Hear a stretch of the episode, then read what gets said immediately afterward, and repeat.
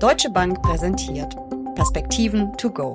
Ihr Audiopodcast rund um das Thema Börse. Wir haben zuletzt eher stürmische Börsenzeiten erlebt. Der Ukraine-Krieg hat die Kurse einbrechen lassen. Ein paar Wochen vorher war es die angekündigte Zinswende in den USA, die die Kurse hat taumeln lassen. Gerade Neuaktionäre, von denen es in Deutschland ja erfreulicherweise wieder mehr gibt, leben die ersten größeren Kursrücksetzer. Wie umgehen damit? Denn äh, mit den Kursen fahren auch die Emotionen Achterbahn und das kann teuer werden. Börsenpsychologie ist ein spannendes Thema, mit dem wir uns als Anleger auseinandersetzen sollten. Oder vielleicht auch nicht.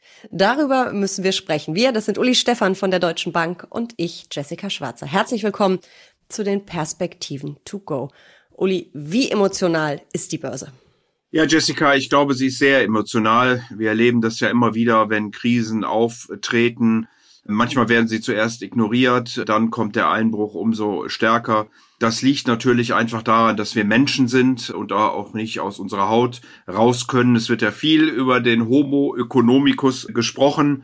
Für mich ist das natürlich nur ein Modell, was die Ökonomen verwenden. Es sollte niemals die Abbildung eines Menschen sein, aber so sind Menschen eben nun mal nicht, sondern sie sind soziale Wesen und entscheiden nicht immer total rational. Zur Erklärung dieser Homo economicus, der ist ja eigentlich fast schon ein bisschen aus den Büchern verschwunden, aber der war halt lange Zeit so das Abbild des total rationalen, nur auf den eigenen Vorteil bedachten Anlegers, der alle Fakten im Markt kennt und einschätzen kann und dadurch dann immer absolut rational handelt. Aber wie du schon richtig sagtest, wir sind eben ja keine Roboter, wir haben Emotionen und das gibt dann leider diese, wir nennen es ja emotionale Fallstricke, über die man dann an der Börse mitunter ziemlich heftig stolpern kann.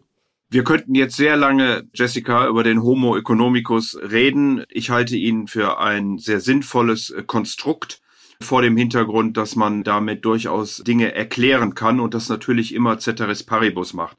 Also kein Mediziner stellt sich hin und sagt, das Skelett ist genau der Mensch, sondern da ist natürlich auch noch eine Menge anderes mit dabei. Und ich glaube, das Gleiche gilt auch für den Homo economicus, von dem kein Ökonom wirklich ausgeht, zumindest kein vernünftiger Ökonom, dass das wirklich jetzt die Realität eins zu eins abbildet. Aber als Modell kann es eben an der einen oder anderen Stelle sehr geeignet sein. Es gibt ja auch so eine schöne Börsenweisheit. Ich weiß, ich muss dich damit schon wieder nerven. Es ist einfach mein Lieblingsthema von André Costolani. Der hat einmal gesagt, 90 Prozent der Börse sind Emotionen und nur 10 Prozent sind Fakten. Stimmt das oder ist das übertrieben? Wobei man nachschieben muss, er redet von der kurzfristigen Marktentwicklung. Schwierig zu sagen. Wir sind in einem Umfeld an den Börsen, wo natürlich immer wieder neue Daten kommen, die neu zu bewerten sind. Manchmal bewertet man sie auch falsch natürlich. Dann kommen regulatorische oder persönliche Zwänge auch dazu. All das kann natürlich dann dazu führen, dass der ein oder andere schon mal auf dem falschen Fuß erwischt wird und dann umso stärker handeln muss. Also ob es 90, 10, 80, 20 Prozent sind, kann ich am Ende nicht sagen, aber es ist sicherlich so, dass eine ganze Menge an der Börse auch mit Psychologie zu tun hat. Das wissen wir ja aus der Behavioral Finance, wo wir verschiedene Themen ja haben, die sich Anleger, glaube ich, einfach vergewärtigen sollten, wenn sie an den Märkten gehen. Und dann sind wir ganz nebenbei wieder beim Homo economicus, der eben dann sozusagen als Modell versuchen würde, zu erkennen, welche Fallstricke es gibt und welche man nach Möglichkeit vermeiden sollte. Was ich ja auch immer spannend finde, es gibt ja äh, Statistiken, dass auf die allerschlechtesten Börsentage die besten folgen statistisch. Das heißt, wenn ich an diesen ganz schlechten aussteige, dann habe ich im Zweifel den Tag danach oder die zwei, drei Tage danach, wo so eine Gegenbewegung kommt, gar nicht miterlebt. Woher kommt denn sowas? Sind das diese Übertreibungen, diese Emotionen, dass man dann vielleicht eine Nacht drüber schlafen muss oder ein Wochenende und der nächste Handelstag, der sieht dann schon anders aus? Oder sind es die Schnäppchenjäger? Wie kommt sowas? Ich würde glauben, dass es Schnäppchenjäger sind, die dann sehr kühl rechnen und die die Geschäftsmodelle der Unternehmen analysieren und dann über einen Anlagehorizont eben definieren, ob sie hier einsteigen möchten oder nicht. Aber Jessica, du bist da eben dann wirklich sehr nah am Homo economicus, weil da musst du schon sehr kühl rechnen. Du musst eben einfach wissen, dass vergangene Kurse nichts mit der Zukunft zu tun haben man deswegen Charttechnik, diese ganzen Dinge am besten direkt ausklammert und in den Bereich der Mythen und Fabeln hinein verweist. Kaffeesatzleserei wäre mir jetzt eingefallen. Ja, der beste Schätzer für den Kurs von morgen ist typischerweise der heutige Kurs, weil man nicht weiß, ob es rauf oder runter geht, weil sich die Kurse dann bewegen, wenn neue Informationen in die Märkte kommen. Und neue Informationen tauchen typischerweise unvorhergesehen auf und dann entsprechend entwickeln sich eben Kapitalmärkte. Und das gilt, glaube ich, auch hier. Dann geht es dann runter, weil Leute auf Nachrichten reagieren und dann gibt es eben andere, die die Situation anders einschätzen und möglicherweise dann auch langfristig eben hier schon Chancen nutzen möchten. Schauen wir mal auf die vergangenen Wochen und Monate. Da war ja wirklich viel Bewegung im Markt. Ich habe es schon angesprochen, die Ukraine-Krise, der Ukraine-Krieg, die angekündigte Zinswende in den USA. Wir hatten äh, oder haben eine hohe Inflation. Also waren ja jede Menge Themen, viele Fakten, aber eben noch mehr Emotionen im Markt. Wie reagiert man denn in einer solchen Phase? Was macht man da als Privatanleger am allerbesten? Augen zu und durch?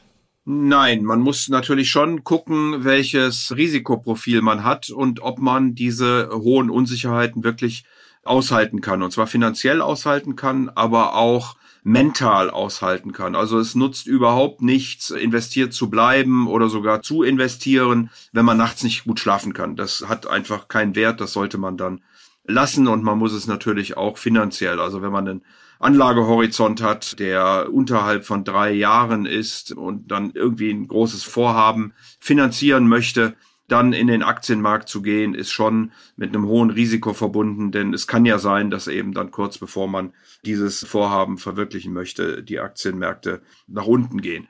Also insofern muss man schon gucken, dass man seine Risikopräferenzen im Griff hat, dass man weiß, was man möchte und wie man möchte, welchen Anlagehorizont man hat. Und dann kann man, glaube ich, darauf eine Strategie aufsetzen, die nochmal dann sicherlich versucht, äh, sehr rational zu sein und die natürlich auch sich die Fallen anguckt, die wir alle aus der Behavioral Finance kennen, wie Selbstüberschätzungen, wie Anker setzen, wie Verlustängste realisieren. Ein gutes Stichwort, aber was tue ich trotzdem, wenn mich Angst und Panik erfasst? Weil ich meine, wir haben Tage erlebt, wo der DAX 4, 5 Prozent abgestürzt ist, teilweise auch so schlecht geschlossen hat, teilweise wieder gedreht hat. Also ich habe dann manchmal das Gefühl, dass bei vielen, die vielleicht eine Strategie haben und die sich vielleicht sogar klare Regeln für solche Tage gesetzt haben, aber dann trotzdem Angst und Panik sie erfassen, die Nerven reißen, Gibt es da irgendein Sicherheitsnetz, wie ich dann trotzdem es schaffe, irgendwie ruhig zu bleiben? Sind es am Ende diese klaren Regeln, die ich mir geben muss und ich am besten aufschreibe, damit ich sie zur Hand nehmen kann? Ich glaube tatsächlich, so ist das, Jessica. Also was sicherlich hilft, ist ratierliche Sparpläne dann aufzustellen, wo ich also ganz diszipliniert vielleicht gar nicht hingucke, sondern das automatisiert beauftrage und wenn es runtergeht, einfach mehr bekomme für mein Geld das dann über Jahre, möglicherweise Jahrzehnte durchziehe. Ich glaube, das ist sicherlich eine Sache, die man machen kann. Aber die schützt einem eben, weil es so automatisiert ist, dann einfach davor, in diese psychologischen Fallen hineinzulaufen. Panik ist immer ein schlechter Ratgeber und insofern, wenn man es nicht nervlich aushält, verkaufen. Und wenn man es kann und finanziell dann äh, aushalten kann, dann sollte man sehr diszipliniert mit den Themen umgehen. Also ich habe ja eine relativ klare Strategie und investiere sehr, sehr langfristig, weiß genau, wie groß welcher Baustein sein soll, relativ regelmäßiges Rebalancing. Trotzdem hatte ich früher auch so meine Probleme mit Emotionen. Manchmal war es auch die Gier, es war nicht immer die Panik. Und mir hat dann wirklich der frühere Geschäftspartner und beste Freund von André Costolani, nämlich Gottfried Heller, der mittlerweile auch weit über 80 ist, den Tipp vor einigen Jahren gegeben, schreib deine Strategie auf, schreib ein Investment-Tagebuch. Warum hast du wann was mit welchem Ziel und welcher Annahme gekauft? Das gilt vor allem für Einzelaktien. Bei ETFs braucht man das nicht so. Und dann sollte ich mir wirklich klare Regeln hinschreiben, ab wie viel Prozent Kursrutsch kaufe ich nach oder verkaufe auch vielleicht. Und ich habe das wirklich gemacht. Und das fühlt sich immer noch grauenvoll an, wenn man dann in so einen Kursrutsch rein kaufen muss, was bei mir die Regel wäre. Aber es hilft schon, wenn man das schwarz auf weiß äh, vor sich liegen hat und da ganz klar steht, jetzt tust du das oder das. Aber ich glaube, da kann auch nicht jeder mit umgehen, oder? Ja, ich würde das auch für komplett falsch halten, ehrlich gesagt, weil sich die Welt natürlich ändert und äh, du kannst ja was aus einer Entscheidung, aus einer Information heraus gekauft haben, die einfach überholt ist und mittlerweile falsch sein kann. Und es kann ja sehr gute Gründe geben, warum Aktien fallen. Insofern würde ich das nicht einmal definieren und dann einfach dabei bleiben. Ich erzähle es nur deswegen, Jessica, weil ich dieser Tage immer gefragt werde, wo guckt man denn drauf an der Börse? Was sind denn so die Indikatoren, die einen vielleicht ängstlich machen, die einen zurückschrecken lassen und was sind denn diejenigen, die Mut machen? Und ehrlich gesagt ändert sich das immer. Ich habe jetzt mittlerweile so viele Krisen mitgemacht und sind immer andere Dinge, auf die man gucken muss. Und das gilt eben nicht nur auf einer volkswirtschaftlichen oder Kapitalmarktebene, sondern das gilt natürlich auch für die einzelnen Unternehmen. Da muss man dann immer gucken, trägt das Geschäftsmodell noch, hat sich das Unternehmen weiterentwickelt, wo sind die Märkte, wo sind die Kunden. Also ja, wenn man die Gründe aufgeschrieben hat, mag das sein, dass man das nachvollziehen und dann korrigieren kann. Man soll es vor allen Dingen überprüfen, das möchte er halt auch, ne? dass man sich das angucken kann und in so einer Angst- und Panikphase das einfach nochmal sich anguckt, warum habe ich es denn gekauft?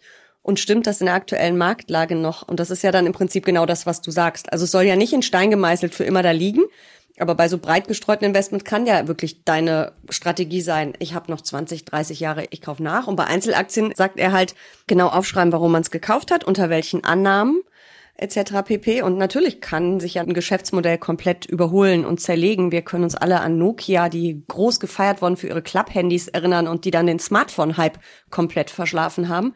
Das kann ja alles passieren. Aber ich finde schon, dass das so ein bisschen einem wenigstens so Leitplanken gibt in so stürmischen Zeiten. Sind wir uns da dann einig? Also bei Baskets wie Fonds würde ich sagen, ja, bei Einzeltitelunternehmen wäre ich da deutlich zurückhaltender. Ich glaube, da ist die Welt extrem dynamisch ändert sich sehr häufig und es gibt so viele Unternehmen, Jessica, wenn man auf den Kurszettel der Zeitungen guckt, das gibt's ja glaube ich nur noch bei der Börsenzeitung. Ich glaube beim Handelsblatt auch. Wenn man das mal vergleicht über die Jahre und Jahrzehnte, dann ist man doch erstaunt, wie viele Unternehmen verschwinden. Und von daher ist es natürlich so eine Sache, ob man wirklich zu lange dabei bleibt. Aber vielleicht ist das auch genau eine der Regeln, wie du richtig sagst, dass man es immer wieder überprüft und sich die Dinge nicht schönredet, nicht selektiv Informationen wahrnimmt, sondern im Grunde genommen nach Karl Poppers Wissenschaftstheorie vorgeht und sagt, ich suche immer Gründe, warum ich mich anders entscheiden sollte. Vielleicht sollte man sich also das Investment-Tagebuch öfter mal vornehmen, vielleicht jährlich, halbjährlich und nicht nur dann, äh, wenn es stürmisch ist und man gerade mal nachlesen muss, was jetzt eigentlich die richtige Regel wäre, oder? Wahrscheinlich ist dem so, ja. Also wenn man sich an den Märkten beschäftigt, wenn man sich engagiert, dann macht das erstens Spaß, man lernt viel dabei. Aber äh, wenn man auch noch dann sein eigenes Geld oder auch das von anderen dort einsetzt, dann verdient das natürlich schon auch eine sehr, sehr große Aufmerksamkeit. Und dann sollte man sich da äh, sehr regelmäßig mit beschäftigen, natürlich. Da hast du mir jetzt eine gute Vorlage ähm, gegeben, das Geld der anderen. Wie unterscheiden sich denn Profis von Privatanlegern, also Uli Stefan von Jessica Schwarzer, mit Blick auf Börsenpsychologie und die bösen Emotionen? Ja, professionelle Anleger haben oft eben einen ganzen Regelkatalog, den sie zu beantworten haben. Sie haben einen sehr klar definierten Investmentprozess. Sie haben meistens Vergleichsmaßstäbe, an denen sie sich orientieren müssen, für die sie auch Rechenschaft abgeben. Also insofern ist das natürlich ein Stück weit sozusagen ein institutionalisiertes Börsenbuch, was da geführt wird. Das schützt nicht immer vor Fehlern, selbstverständlich.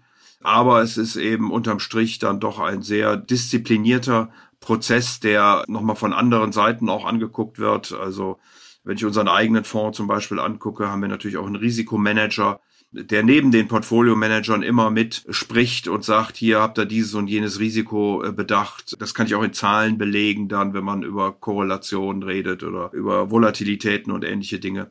Und insofern ist das, glaube ich, der große Unterschied zwischen privaten und professionellen Investoren.